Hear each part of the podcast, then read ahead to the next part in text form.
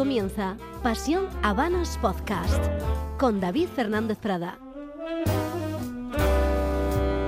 Hoy nos vamos a reír, hombre, no, igual no reír, que luego obligamos a los cómicos a ser graciosos y para eso hay que ir y pagar la entrada.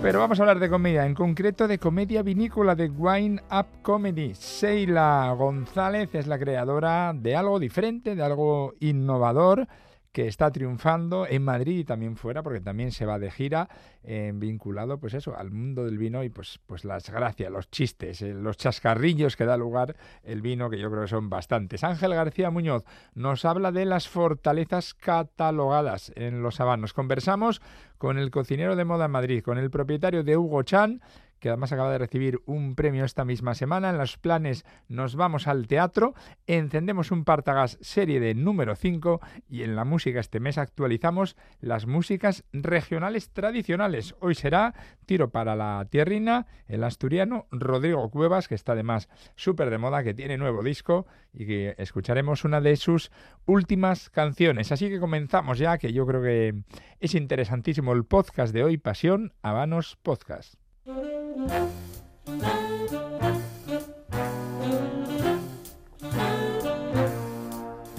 Disfrutando con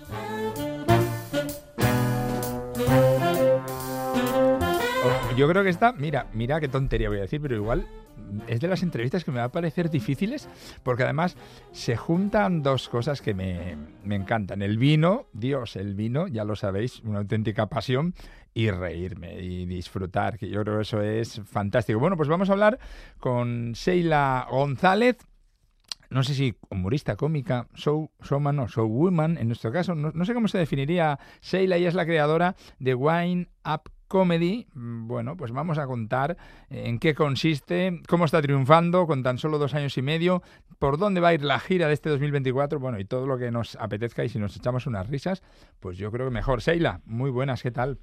Hola chicos, ¿cómo estáis? Muchas gracias por tenerme en este podcast tan hedonista. Sin, du- sin duda, sin duda. Claro que sí, así que hoy vamos a, a tratar de hacerlo hedonista y con risas. ¿Qué te parece? ¿Qué os parece? Me parece una combinación desternillante casi. Bueno, eh, ¿cómo te defines? Eh, eh, porque realmente haces malabarismos casi. pues mira, a mí me gusta definirme como un amante de la comedia y ¿Mm? un amante del vino. Y en, y en esa búsqueda de esas dos pasiones, pues es como escribí Wine Up Comedy, que es un show con cata de vinos, aunque a mí me gusta decir que es una cata de vinos divertida. Bueno, eh, eh, ¿y qué, qué porcentaje hay de, mm, de hablar del vino y qué porcentaje hay de, de chascarrillos y de chistes? Mm, eh, bueno, pues es, eh, yo diría que es que está todo enlazado porque los, los chistes son sobre el mundo del vino. Que, que- Y que hay son- muchos, ¿eh? Sí, sí, sí. Da juego, ¿no? Hay mucha tontería, ¿no? Bueno, yo a mí no me gusta decir que es una tontería porque porque yo lo respeto muchísimo y yo cuando escribí el, el monólogo lo escribí desde el respeto hacia el mundo del vino, ¿sabes? Mm. porque para hacer chistes de calimocho pues valemos todos pero para para hacer un chistes vale y comedia sobre un mundo tan apasionante y con tanto trabajo detrás como el mundo del vino pues realmente hay que ponerse a, a escribir y hay que ponerse a pensar. Sin duda. y eso es lo que precisamente hice en, en la pandemia porque a mí me pasaba que a mí me encanta el vino pero me pasaba que iba a muchas catas y seguro que, que a, a- a vuestros oyentes os lo parece que muchas veces las catas se ponen un poco tediosas Sí, sin duda. y, y se ponen muy técnicas, ¿vale? Entonces yo decía, jo, como un, un mundo tan fascinante como el del vino no se comunica de una manera más divertida, más entretenida, ¿sabes? Sin duda. Y, y es así como dije, bueno, pues si nadie está haciendo esto, lo Allá voy voy yo, allá voy yo. Oye, ¿y ¿qué, ¿Sí? qué, qué palabra te parece la más mm, tediosa, la más mm, eh, que utilizan y que dices tú? Por favor, qué tecnicismo, no sé cuáles son las que más rabia te dan. Eh, bueno, cuando dicen muchas veces la palabra sulfitos, eh, pues bueno, yo creo que la gente no sé si sabe tanto lo que son los sulfitos o cuando empiezan maceración carbónica, cuando se ponen muy químicos, ¿vale? Que esto suele pasar más en las catas de, de cavas o de champán. Yo creo que ahí la gente, el público general desconecta mucho. Y sí, creo que esas cosas, cuando empiezan con las maceraciones. ¿Cómo recuerdas la primera vez que estrenaste en el escenario One Ape Comedy? Ajá, pues bueno, yo estrené este monólogo, lo estrené en Argentina. Ah, porque yo soy de Madrid, sí, yo soy de Madrid, y pero he vivido muchos años en Argentina. Entonces, durante la pandemia yo estaba en Argentina. Y yo siempre he trabajado en la televisión, entonces durante la pandemia pues hacíamos un programa muy divertido, pues como estilo zapeando, algo así, y nos mandarán a todos a casa. Entonces yo dije, ¿y qué voy a hacer ahora sin televisión? ¿Qué voy a hacer ahora sin trabajo? Y, ahí dije, bueno, pues ¿qué, voy a hacer en la pandemia? Lo que todos nos paramos a pensar, ¿no? Y yo dije, pues voy a aprovechar este tiempo para hacer lo que más me guste. beber vino, ¿no? ¿Te inspiró mucho? ¿Bebiendo vino te inspirabas o cómo te gusta escribir el guion? Eh, no, realmente, realmente estudié mucho sobre vinos y, sí, y después de estudiar y escribir, luego me los bebía. Mm, te tomabas una copita.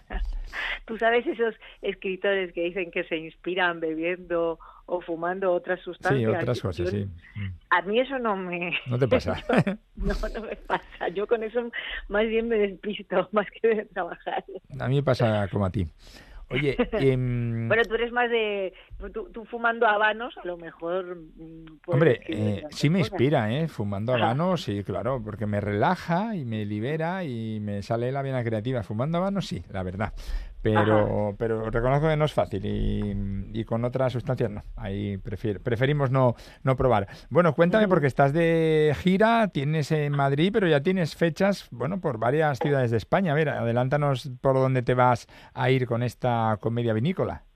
Sí, bueno, a mí me, gusta decir que una parte muy importante de todos los shows es la participación en las bodegas. Entonces, eh, cada show es, está hecho de la mano de una bodega, ¿vale? Y, bueno, pues durante el show se catan tres o cuatro vinos.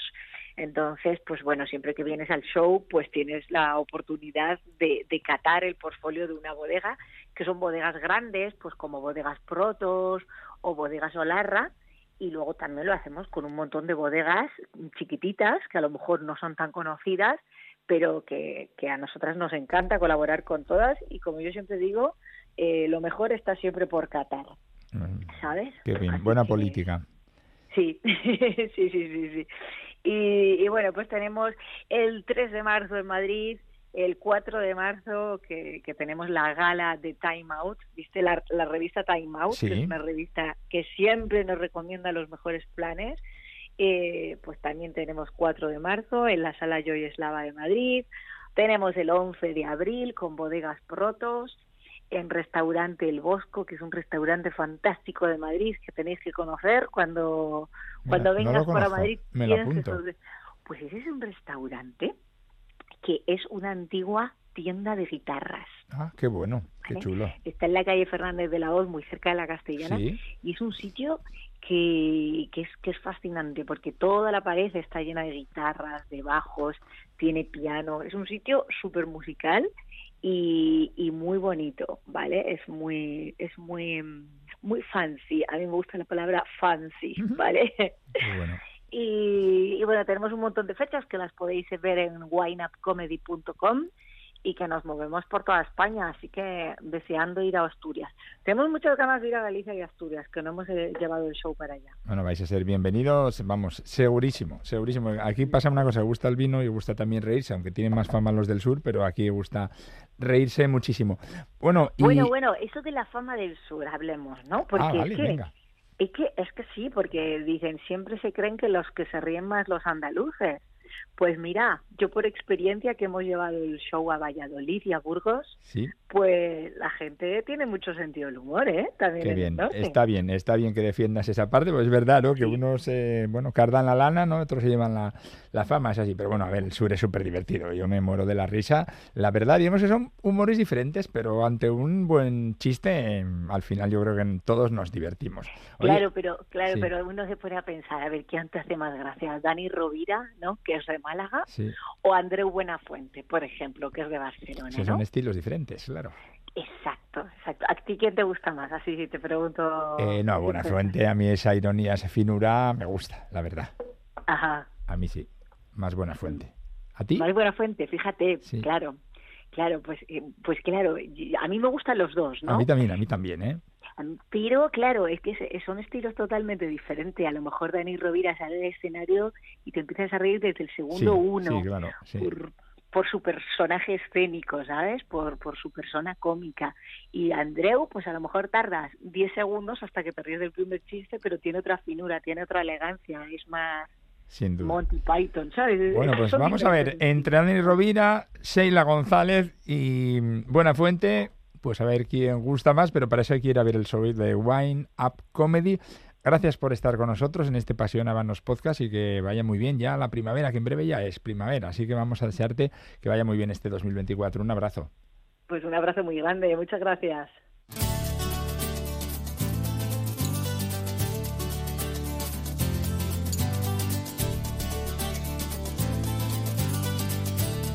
Habanos hay muchos y amantes de los habanos muchísimos.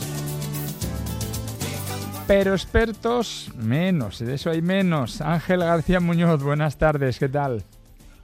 Hola, buenas. Bueno, es, es, un micromundo, claro, es decir, realmente estar en, es un nicho muy concreto el de los habanos, ¿no? Y no todo el mundo se ha formado, pues como te has formado tú, José Andrés, ¿no? Durante muchos años.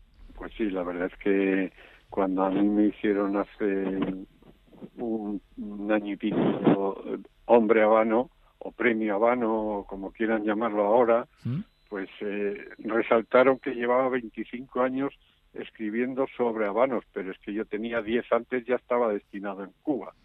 Y los había conocido, sí. Claro, claro, claro. Oye, el otro día estuve pensando cuánto tiempo llevaba yo y ya empiezo a ser veterano, estamos en 17 años, que no está, no está mal, ya vamos cumpliendo añitos todos. Bueno, vamos a hablar de, en este caso, de la fortaleza, de la fortaleza de los habanos y sobre todo de la fortaleza catalogada. Sí, porque la fortaleza de los habanos nos llega bien catalogada por los técnicos cubanos que nos aseguran que la ligada de cada una de las marcas está caracterizada por unas proporciones determinadas de los tabacos seco, ligero y volado en el interior de sus respectivas vitolas, en la tripa concretamente, vamos. Vamos a tratar de, visualizar las distintas fortalezas de las distintas marcas. Bueno, realmente está como de 1 a 5, ¿no? Es aparentemente sencillo, ¿no? 1 a 5. Pues cuéntame. Y ese 1, ¿Mm? ese 1 sobre 5 lo tienen marcas como Hoyo de Monterrey, Q2C, Fonseca y Rafael González Márquez que son la parte más baja y con menor por ciento de tabaco ligero, que es el que da la fortaleza. Bueno, eso sería la Luego, la 2. ya en 2 sobre 5 estarían las vitolas que forman parte de las marcas H. Human y El Rey del Mundo, con tonalidades más bajas e intensidad de sabores menos incisivos.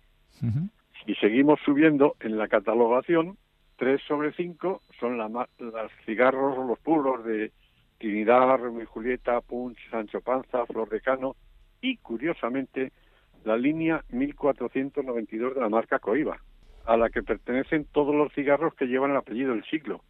Así como la línea Open de Montecristo también, ¿eh? ah, es verdad, es verdad, es verdad que Montecristo tiene esa línea un poco más suave. Subimos a 4. Al, al 4 sobre 5, que son la línea clásica y maduro de la marca Coiba, así como los Juan López, y la línea clásica y el mundo de Montecristo.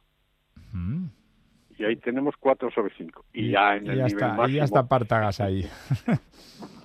ahí está, claro. Bolívar, la línea BHK de Coiba, los Montecristo, línea 1935 y todos los cigarros de Partagás, así como los de Ramón Layones y la marca Vegueros.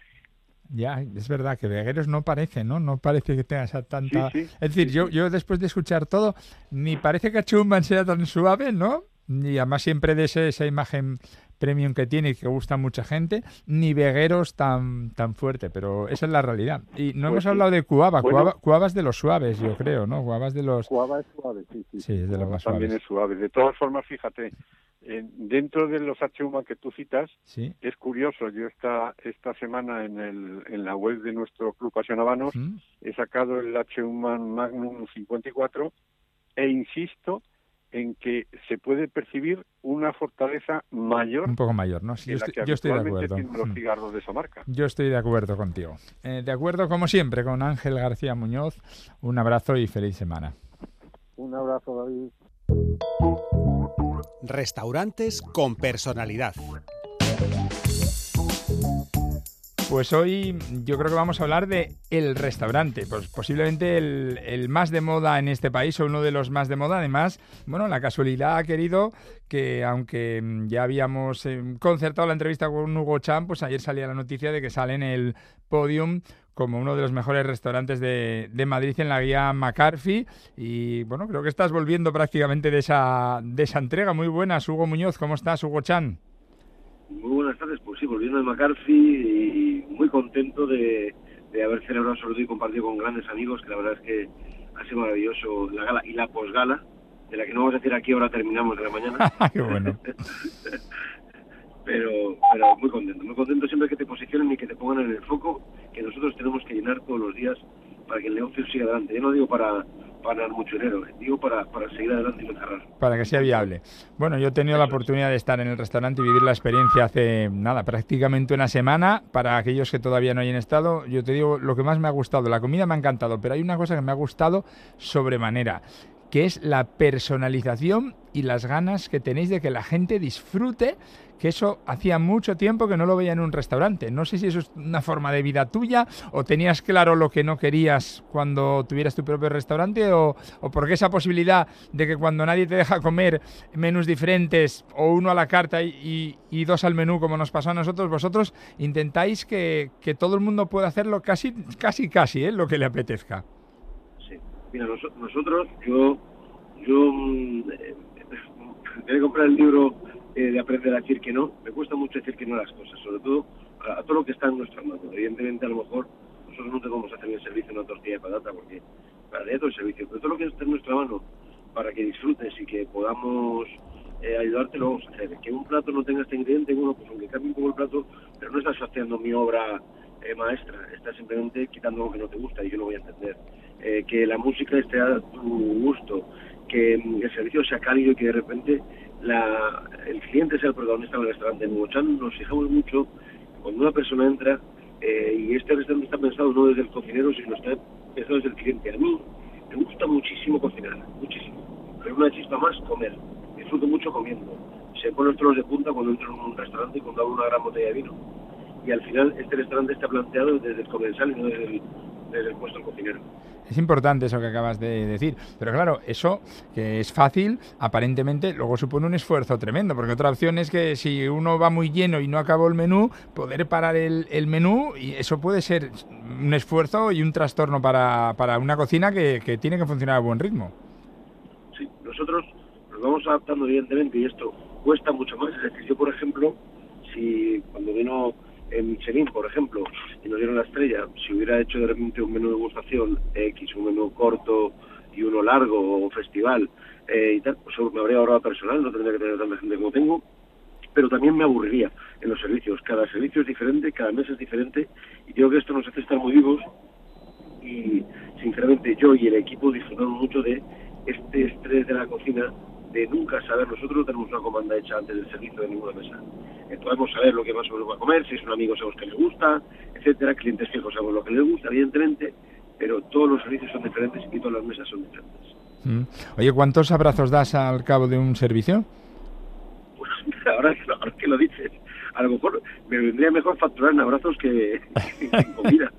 Yo creo que tendríamos dinero, eh, muchos, porque al final es lo que digo, que, yo soy un tío cariñoso, soy un tío vital, me gusta disfrutar de la vida y creo que todo lo que no hagamos, eh, eso ya no se vuelve a repetir. Con lo cual, coño, hay que avanzarse, hay que besarse, hay que decirse las cosas, hay también las malas, ¿eh? pero hay que estar vivos. Al final es un restaurante de, respeto, yo diría. A mí me gusta mucho la cultura japonesa, he estado allí, me, apasiona. Tú tienes también, eh, quiero decir, eh, un espíritu ahí, vamos a decir, yo creo que japonés, pero bueno, por lo menos si no, si no asiático. ¿Qué crees que tenemos que aprender de esa cultura oriental? Pues de la cultura oriental, sin duda, la sublimación de lo cotidiano. Cómo ellos llegan a algo que hacen todos los días. Me acuerdo yo, este verano en la de de Kioto, cogiendo un tren para Nara eh, y tomar mejor sándwich mixto, un sándwich simplemente frío, ¿eh? De eh, jamón de York, queso y lechuga, pero es que la lechuga estaba tan fresca y tan hecha al momento, el pan tan tierno. Yo Y es que, claro, este sándwich no es porque mm, tengas que idealizar que estás en jamón, es que ellos como subliman un simple sándwich. Es que hay que aprender. En cualquier pequeño detalle podemos hacer genialidad. En cualquier pequeño detalle. Sí, sí, ellos antes que darte mal un plato se mueren de vergüenza ellos, ¿eh? no como aquí la picaresca española. Bueno, yo, yo lo viví la semana pasada con una ensaladilla tuya, algo tan sencillo aparentemente como una ensaladilla, me pareció de verdad sublime, con una textura de crocante de cada verdura, con un sabor, eh, me pareció fantástico y se supone que no debería ser tu especialidad, ¿no? Es decir, es ese interés quizás por hacerlo todo bien, ¿no? Sí, por, por intentar divertirnos y tener una mirada eh, cómplice con el cliente porque hay una cosa que yo creo que evidentemente eh, se presupone ya cuando estamos en un cierto nivel de cocina, se presupone que cocinamos bien. Pero si hay ideas detrás que refuercen los platos y, por ejemplo, generamos, como digo, esa complicidad con el cliente de que transformemos y hagamos un guiño en ensalada rusa, un plato que es una mayonesa de lata con varias verduras encima, que realmente no es una ensaladilla, pero que recuerda la ensaladilla, eh, generamos, aparte de satisfacción, complicidad. Y esto que muchas veces cuando tú lees un libro bueno o una buena frase de estas Oscar dices, joder, esto lo podría haber escrito yo. Ya, pero no es tan fácil haberlo escrito. pues esto es lo mismo, generar el cliente que conozca y que entienda la cocina. Esto es más fácil y hace que tu restaurante esté más cerca. Y que esté más cerca, hacia el final, pues que la gente venga más. Hmm. ¿Cómo hacéis el, el, proceso de creación? ¿Cada cuánto sueles incorporar platos o cambiar carta? Pues mira, eh, la verdad es que todas las semanas cambiamos platos. Se pasa una temporada, ¿no?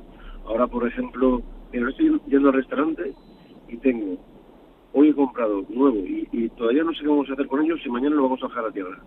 Pero tengo humelos, eh, calzots, eh, los primeros paros blancos están un poco todavía probablemente amargos y, he, pedido una prueba, pero yo creo que no me van a gustar y voy a esperar un poquito.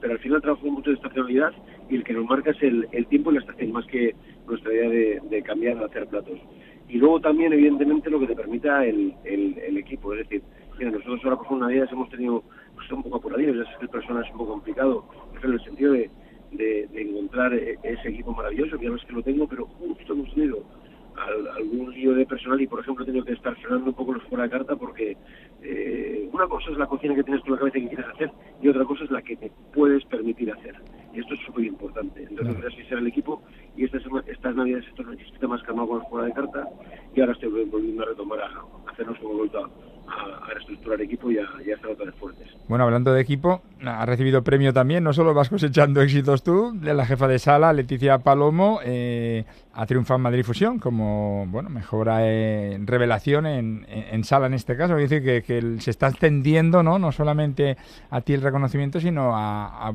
a tus profesionales también. Yo, mira, tampoco tampoco sé, es que yo entienda de todo y tal, pero yo al final tengo una percepción de que si eh, cuando tienes un restaurante que se llama Gochan, tú te llamas Hugo y eres cocinero y se habla de ti y de tu cocina y te dan premios y te la dan, está muy bien. Pero es muy bonito ser el foco y creo que es muy bueno y, muy sano para el restaurante que se hable de otras personas. Es que te puedo decir, eh, Leticia que es una, es una, es una crack, es una amor y Leticia hace un trabajo de sala y además es, es como una extensión mía en la, sala. Es, es el yo que no puedo estar en las mesas cuando estás cocinando al revés. Pero te puedo decir de Marco Rocani en la bodega, te puedo decir de César y de Fabián en la costelería. Tengo la suerte de tener un equipazo de verdad que a veces yo pienso que no me lo merezco. La verdad es que es un lujo trabajar con ellos. Un lujo. Oye, y la última, que sé que andas con, con poco tiempo para el ocio, pero también es importante disfrutar eres amante que de los habanos, eres de los que si te gusta de vez en cuando encender una mano, no sé cuáles son tus favoritos o cuándo sueles eh, disfrutar de ellos. Pues mira, fíjate, fumo puros, pero fumo habanos, pero ¿sabes lo que me pasa? Que eh, el problema está el tiempo, ¿no? Y a, mí esto es como lo de escuchar música, me gusta, cuando escucho música, soy un loco de la música absoluto, me gusta estar preparado y, y tener tiempo para la ceremonia. Con lo cual siempre, yo suelo veranear en, Menorca y en Semana Santa también. A veces me voy a, Cádiz ¿Mm? y siempre en vacaciones es cuando suelo fumar puros. Eh, durante el año no suelo fumar mucho justo por el tiempo, porque al final uno no encuentra ese momento con calma, que a lo mejor debería hacerlo más. Pues sí. pero, pero me gusta mucho fumar. Lo primero que hago en Menorca es ir a, un pueblo que se llama San Luis y es ir a comprar puros allí y que, me gustan, pues como todos, los buenos. Hace poco me regaló un amigo que le hablamos el otro día, de hecho, los bakers que se han puesto imposibles. Hombre, es que eso no es un regalo, eso es otro premio. mejor que eso es mejor que la segunda Michelin. Claro, claro. Ay, bueno. Qué bueno. La verdad es que nos gusta, nos gusta desde cuando a- encender un buen habano y, y disfrutar y, y que pase el tiempo. Pues Hugo Muñoz, que, que no tienes techo, que tengas cuidado, que, que esto no ha hecho más que empezar, que llevas poco tiempo todavía en Madrid, pero de momento, de verdad y de corazón, que, que felicidades porque tenéis un restaurante disfrutón, que yo creo que es de lo mejor que te pueden decir hoy en día de un restaurante. Un abrazo enorme. Un abrazo enorme.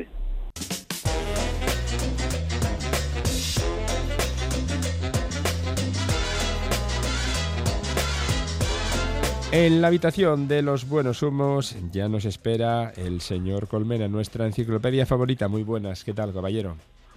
Muy buenas, David. Pues muy bien. Bueno, y vamos a hablar del Partagás serie de número 5. Eh, ¿Cuándo se creó y cuándo lo fumaste? Si tienes el recuerdo por primera vez. Sí, sí que lo tengo, porque fue en el Festival del Habano de, de 2005 cuando se presentó este de 5 como edición limitada. Y luego, en el 2011, lo volví a probar otra vez cuando ya se produjo como eh, vitola para el portfolio estándar de la marca Partagás. Mm, Es decir, que pasaron unos añitos ahí, ¿no? Entre que fue una edición limitada y luego pasó ya a estar fijo. Bueno, se sigue produciendo en la fábrica de Partagás y, y ¿qué otras marcas tienen producción en la actualidad en esa misma fábrica? Sí, el, el Partagás serie de número 5 se sigue haciendo en, Partagás y en cuanto a otras marcas que se producen en esta fábrica, pues tenemos Bolívar, Ramón Ayones, Cuava, estos doble figurados maravillosos, o la Gloria Cubana, por ejemplo. Mm. Bueno, eh, hoy innovando, te voy a dejar que me defines este trabajo en un 3 más 3, ¿eh? Esto es nuevo, ¿eh? Eh, ¿Sabes lo que quiere decir? Pues no tengo ni idea que es el Bueno, 3 más 3. Pues mira, es como el, ba- como el básquet, es como el baloncesto. Es para que me digas las tres características principales y luego otras tres extras, ¿vale? Que también estén, a lo mejor en menor medida, pero durante la fumada. A ver si lo pillas. Tres más tres, tres principales y tres extras. Venga, dale ahí. Pues mira, las tres principales serían el tostado, el terroso eh, y el dulce. Vale. Y si tuviéramos que decir otras tres más, pues esa parte eh, torrefacta, la parte dulzona y las especias. Eh, un final muy intenso, muy untuoso, muy cremoso, con esa fortaleza de medio fuerte a fuerte. Es muy partadas. Bueno, vamos a ponerle un trago de los buenos a este Partagás serie de número 5. A ver si te gusta. Venga. He elegido un whisky escocés eh, que es un Dalmore, el Quarter for Finish, eh, es decir, que ha sido terminado en cuatro barricas. eh, primero en Escurbon, luego en barrica de Jerez de Matusalén de 30 años del vino, Apóstoles de 30 años también, y una barrica de Burdeos de, de un, camer- de un Cabernet Sauvignon. Madre Es muy refinado y, y muy fragrante. Eh, tiene un, un sabor a, a- a uvas, y a pasas, con toques de chocolate y regaliz que combina muy bien con la fortaleza, la terrosidad, el cacao y la miel de este Partagás eh, serie de número 5, que también nos deja un posgusto muy largo, muy largo, muy duradero y muy persistente. Para los que le gustan intensidades altas es espectacular. Bueno, pues ya te digo que sí que me gusta. Mándame un par de botellitas a casa. Un abrazo. Ese está hecho. Un abrazo muy fuerte, David, y muy buenos humos.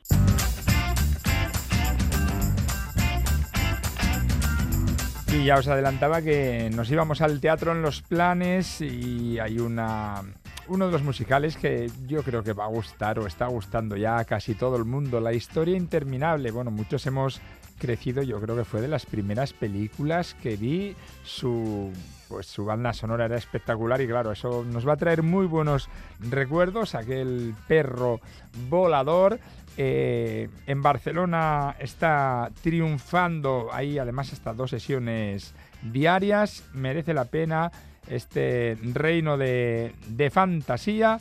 Así que os recomiendo que si no habéis acudido a ese musical que tiene dos horas y media de duración sin descanso, pues que lo hagáis cuanto antes. Como digo, en Barcelona, la historia interminable, el musical.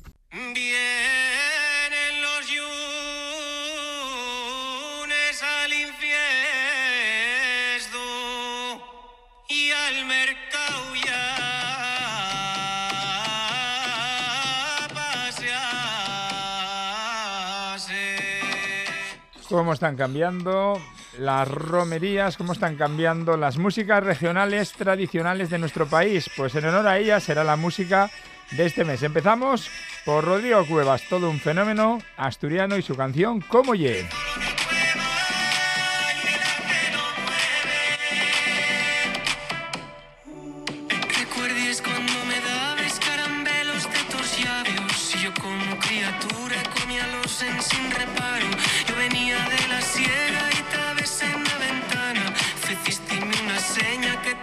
solo que entrara.